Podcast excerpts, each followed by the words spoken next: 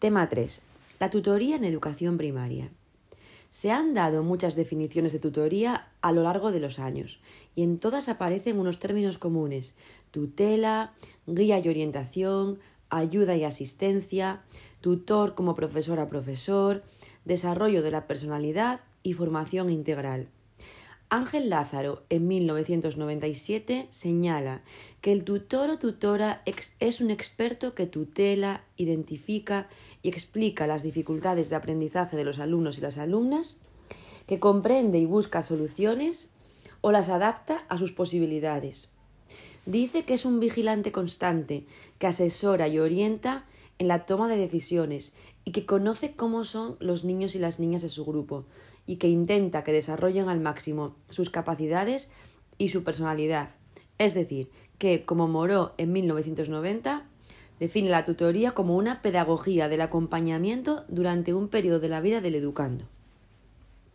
El artículo 91 de la enumera las funciones docentes, que son muchas. Una de ellas es la tutoría de los alumnos, la dirección y orientación de su aprendizaje y el apoyo en su proceso educativo en colaboración con las familias.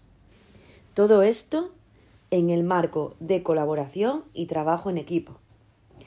Por lo tanto, la labor tutorial se lleva a cabo con el alumno individualmente, con el alumnado como grupo, con el equipo docente y otros profesionales implicados en la educación sistemática del alumnado y también con las familias.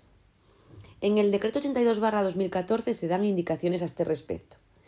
Cada grupo tendrá un maestro tutor o tutora que será nombrado por la dirección del centro. En los cuatro primeros cursos de primaria, el tutor o tutora impartirá al menos la mitad del horario curricular semanal y en quinto y sexto al menos un tercio y para un mejor desarrollo de la acción tutorial se intentará que el maestro tutor o tutora permanezca en el mismo grupo dos o tres cursos consecutivos, tal y como se ha establecido en la concreción curricular de cada centro. No hay una formación específica para ser tutor o tutora, pero Marcos Geiler en el año 2000 da una serie de características.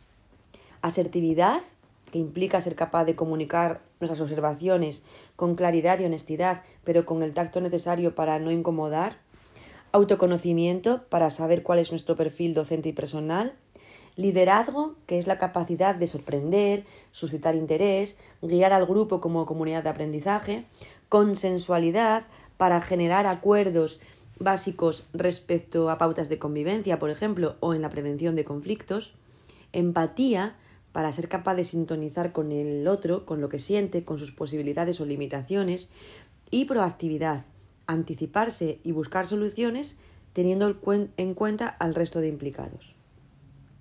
En el tema 1 de ese temario se explica la importancia del desarrollo psicoevolutivo en el proceso educativo. La psicología humanista de Rogers expone la importancia que tienen los aspectos afectivos como la autoestima, el autoconocimiento y la motivación en el aprendizaje del alumnado. En ese sentido, el apoyo y la orientación que llevan a cabo los maestros y maestras tutores es fundamental. Es el punto del que voy a hablar a continuación.